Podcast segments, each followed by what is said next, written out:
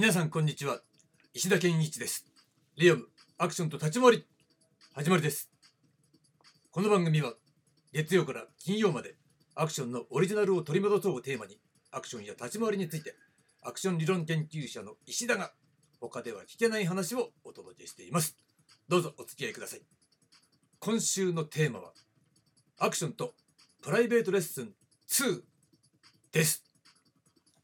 はい、ということで、えー新しい週が始まりました。今週はですね、えー以前ね、プライベートレッスンっていうね、エントリーがあったっていうことをね、えーちょっと直前に確認しまして、えプライベートレッスン2ということでお届けいたします。その前にですね、月曜日なので、え今週はちょっとネタがあったということで行ってみましょう。今週のアクションが舐められてますよということでですね、はい、えーこれはですね、また後輩から仕入れたネタということなんですが、以前ね、ちょっと甘っちょろいね、アクションの撮影の話、最近ちょっとしましたよね。えーなんだろうな、立ち回り的に甘かった。そのことが、まあ、えーエントリーとしてね、アクションのさばきという形でね、さばかないとダメなんだよねっていうことを気づかせてくれたみたいなね、ところで、ポジティブな、えー気づきとしてね、えーそういったものを受け止めたそういう話をしたわけなんですが今回はねその裏話ね裏話を聞いてきたんですがまあ詳細は割愛。まあ映像作品です、ね、で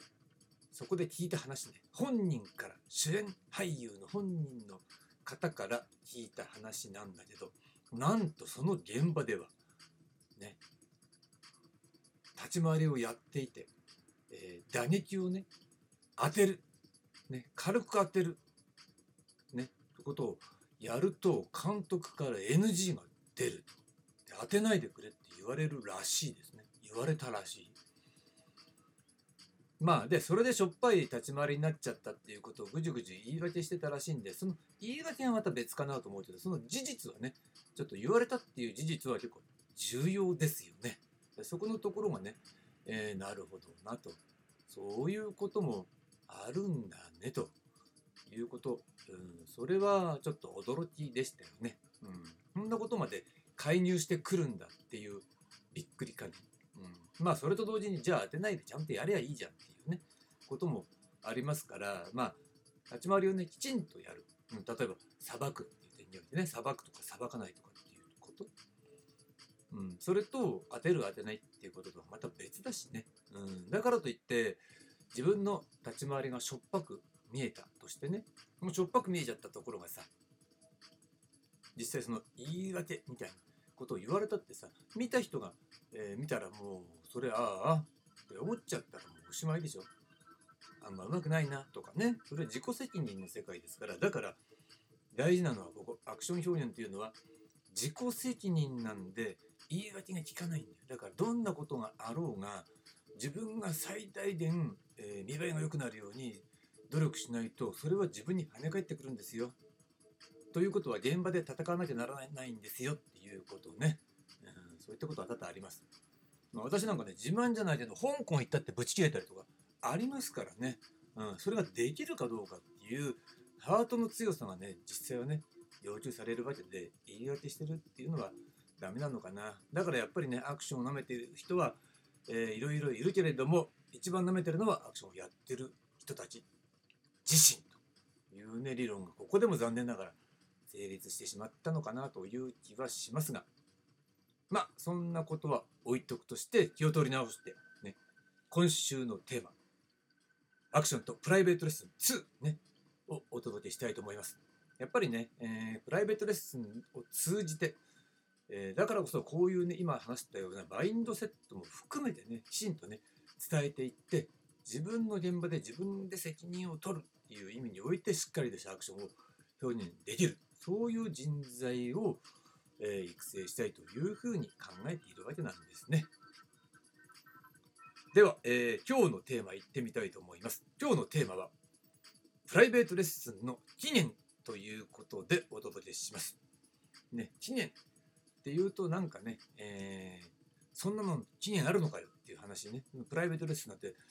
えーそこら中に、えーどこのスタジオなんかでもやってるよみたいなどこの分野でもやってるよみたいなこともあるかもしれないんですがまあことアクションにおいてはあまり聞かない、うん、やってるところがあるとしたらその異分野の人がね例えばダンスの経験がすごくある人っていうのが勝手に、えーダンス的なプライベートレッスンっていう形で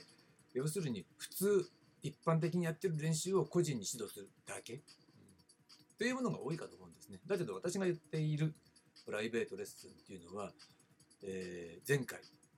えーインディビデュアルアクションっていうものを紹介しましたがそれに、えー対応するものなんですね。でそのことはね、えー、と火曜日以降にお届けすると思うんですが、えーやっぱりプライベートレッスンに対す対して現状というのはグループレッスンみたいな感じね。集団での練習っていうのがもう中心的圧倒的中心的だったりするわけですよ。そういったものに対してじゃあアクションのプライベートレッスンの起源なんてものがあるのかなってことを考えてみました。でじゃあ起源はどこっていうとこれはもう簡単ですよね、えー私はそれブルース・リーさんね。ブルース・リーさんが音楽切れちゃいましたね。ちょっとお待ちくださいブルース・リーさんがやっぱりこのねあのプライベートレッスン、ね、を始めたわけですよ。まあそれはでもえマーシャルアーツじゃないの？とかねジークンドじゃないの？っていうツッコミは置いといていやあれはアクションのレッスンなんです。だからミックスされていたかもしれないけどねブルース・リーさん、ね、初めは、えー道場で、えー自分の流派としてね、えーマーシャルアーツを教えていたわけでその場合は一般の生徒さんが多かったわけですね。多かったというか多分一般の人に教えていたということですね。でそこから、えーそれをやめてプライベートレッスンに移行したと。うん、それはやっぱりその自分のお弟子さんの中にハリウッドに、えーコネクションを持ってる人がいてねでそこで教えたらいいんじゃないかっていうアドバイスを受けてそこから、えーハリウッドの、まあ、プロデューサーであるとかね映画監督とか俳優だけじゃなくてねそういった人たちに教えるようになったということでプライベートレッスンに移行していったわけですよね。ここが、えーアクションにおけるプライベートレッスンの、えー原点だというふうに私は考えています。でポイントはそのねやっぱり道場で教えるっていう集団に対する指導から、えー個人指導に切り替えたというところがポイントね。もう一つポイントはやっぱりグループレッスンみたいな形でね集団に教えていた時は、まあ、純粋なマーシャルアーツとしてね格闘技として教えていたものが結果的にねえ芸能界の中で教えるっていうねことに、えー変わっていったことによってプライベートレッスン自体がもう事実上アクションの練習であるという方向に移行していったということもあるんでしょうね。それはまあ再三例にね取り上げているピエール・バートン賞の中でのインタビューのね内容というのはまさしくアクションについて語っているということになるわけですからね。でこれが、えーブルース・リーさんがプライベートレッスンの原点であると、ね、いうところ。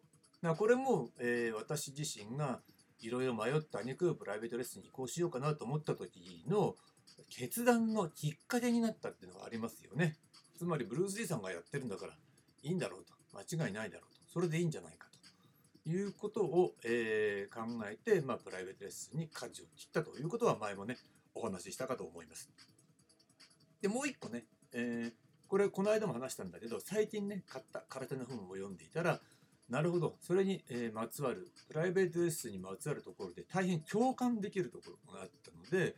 えーそこをね、まあ、紹介しておきたいと思います。これはね沖縄空手の本ね前も話しましたが、ね、横山和正さんが著書、ね、で沖縄空手の学び方というね一望出版社より出ている空手の本なんですがその中からねいくつか、えー私がそうなんだよっていうね共感を、えー感じたところそういったところをね紹介しておきます。まずね基本型応用、ね、この流れがね沖縄空手では重要だというところで確かにそうなんですよというねまさしくそう思いますっていうことを言いたい。でそのね、えー基本は応用を生み出し応用は基本によって打ち出されるということ。ね、これも当たり前っち言えば当たり前なんだけど、まさしくアクションってこれなんですよ。基本をしっかりやるから応用が出てくるね。で、応用は基本によって打ち出されると。うん、だ基本ができてないっていう人が多すぎる。うん、だから悪いけど、パッて見たら分かっちゃうのね。あ、基本ができてないなっていう。だからもう最初からボタンをかけ違えちゃってるから、どんどんどんどんやればやるほどおかしくなる。おかしなことになっていくっていうことは多々あるわけですね。で、次。まずは動きの反復練習から得得し、レベルが上がるに従い初めて細かい点、細かい注意点を検証していくということで、これはまさしくね、えー、私の指導方法と一致するところですね。最初はざっくり、えー、段取りを覚えて繰り返す。で、動きになれる。ね、これ、あのルーズな状態で練習するっていうふうに考えてるわけですね。でそこから、えー、慣れてきたら徐々にこのディティールを修正していく。それは分かりやすく言えば、チェックポイントが増えていくっていうふうに考えればいいでしょうね、段階ごとに。最初はチェックポイントをここを注意して手、手を注意してとか足を注意してって1個2個だったのが、だんだんだんだんチェックポイントが増えていくっていうのがタイトになっていくっていう練習方法ね。うん。そのことまさしく一致するというところでなるほどと思ったわけです。そして3番目が、基本、型、応用の稽古で身につけた全てが空手の技となり、それは特定の形を持った大義ではないのです。大義っていうのは体の技ね、大義ではないのです。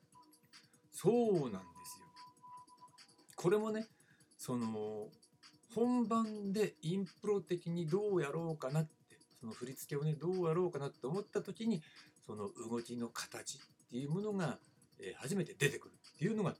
実は正しいアクションのあり方なのね。だから基本型、応用の稽古で身につけた全てが空手の技となるっていうことはそこでやったことがそのまま出るんじゃなくて、ね、特定の形を持った大義ではない。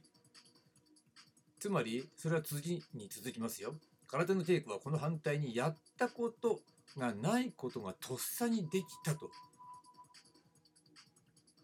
いうね火事場のバカ力的な能力を開発するものであり、ね、だからアクションに置き換えるとパターンに対応する定型練習ではなくて毎回その場で発明するっていうことにこれがふさわしいね対応するということになるわけですよね。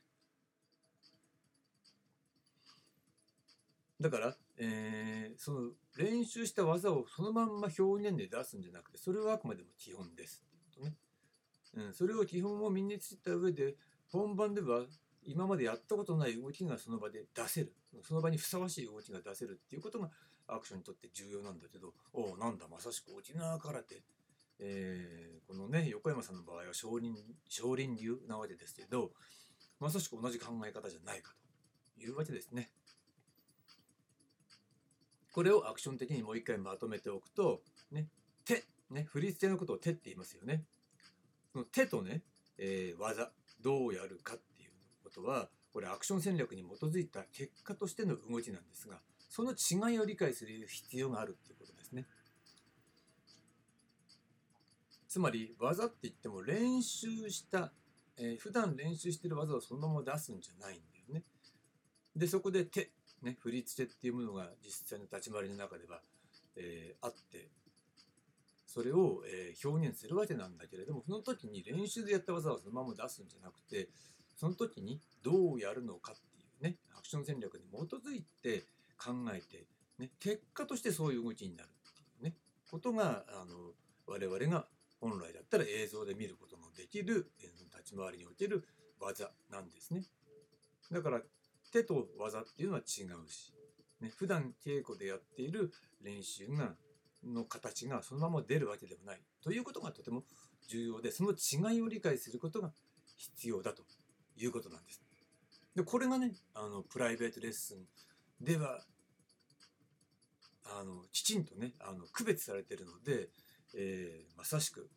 え、全体練習では教えられないところプライベートレッスンではなくては教えられないところということになってくるわけですね。ということで、えー、今日のテーマプライベートレッスンの起源でした。で明日なんですが明日はプライベートレッスンの相性ということでお届けします。はいありがとうございました。